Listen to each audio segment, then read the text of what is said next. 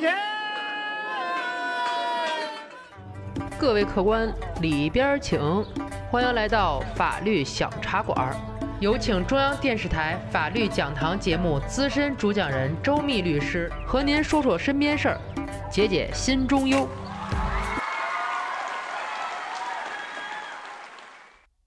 人多之处有江湖，骗术千年出一处，一身清正无邪念，哪有什么被蒙住？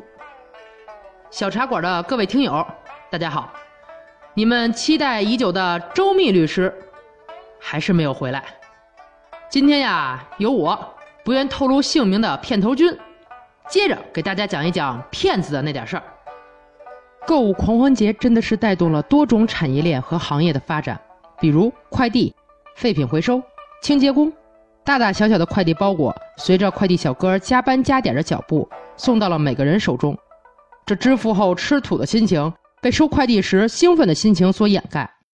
这天晚上，老程下班刚进家门，就接到了快递的电话。这几天，老程活脱脱成了家里的快递取件员，每天都有好几个包裹。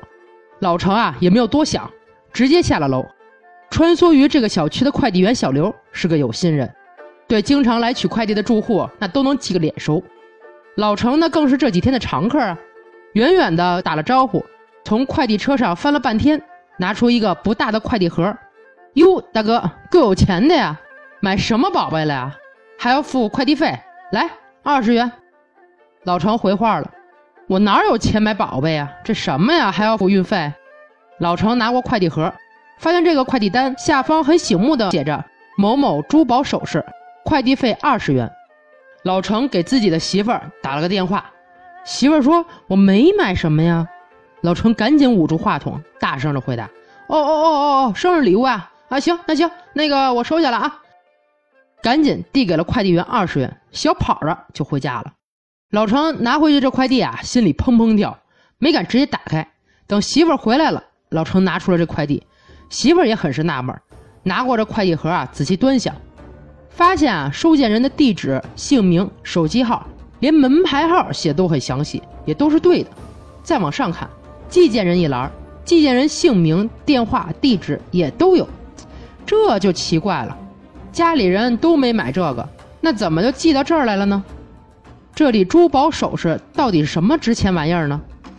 老程两口子啊，激动的将快递盒拆开了，这一看，我去，就一破玻璃杯呀！老程赶紧给快递公司打了个电话，询问快递公司，这下面写的珠宝首饰，快递费二十元，可上面又写了一个代收费二十元，这二十到底是什么费用呢？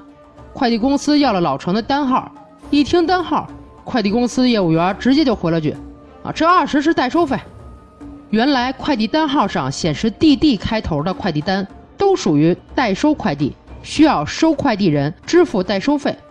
而下面特别醒目的写着“某某珠宝首饰，快递费二十元”，这个呀属于备注信息，只要不违法，备注栏寄件人写什么都可以。听完这个解释，老程知道自己啊因为贪便宜上当了，又拨通了寄件人的手机号，寄件人手机号显示已经为空号了。小茶馆的朋友们听到这里，相信大家也都明白了，这是今年新兴的一种诈骗手段。利用的就是大家在收快递时，一看有东西还值钱，钱呢又不太多，直接就进行了支付，这也就达到了骗子的目的。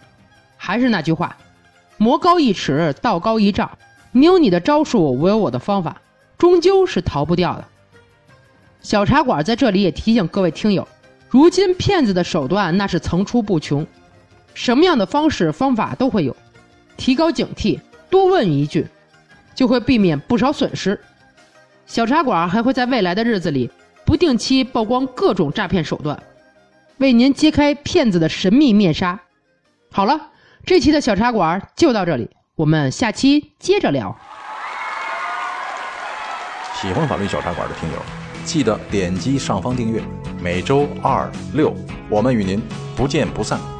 如果您生活当中有什么烦心事儿、麻烦事儿，欢迎评论或私信留言，我在法律小茶馆等着您。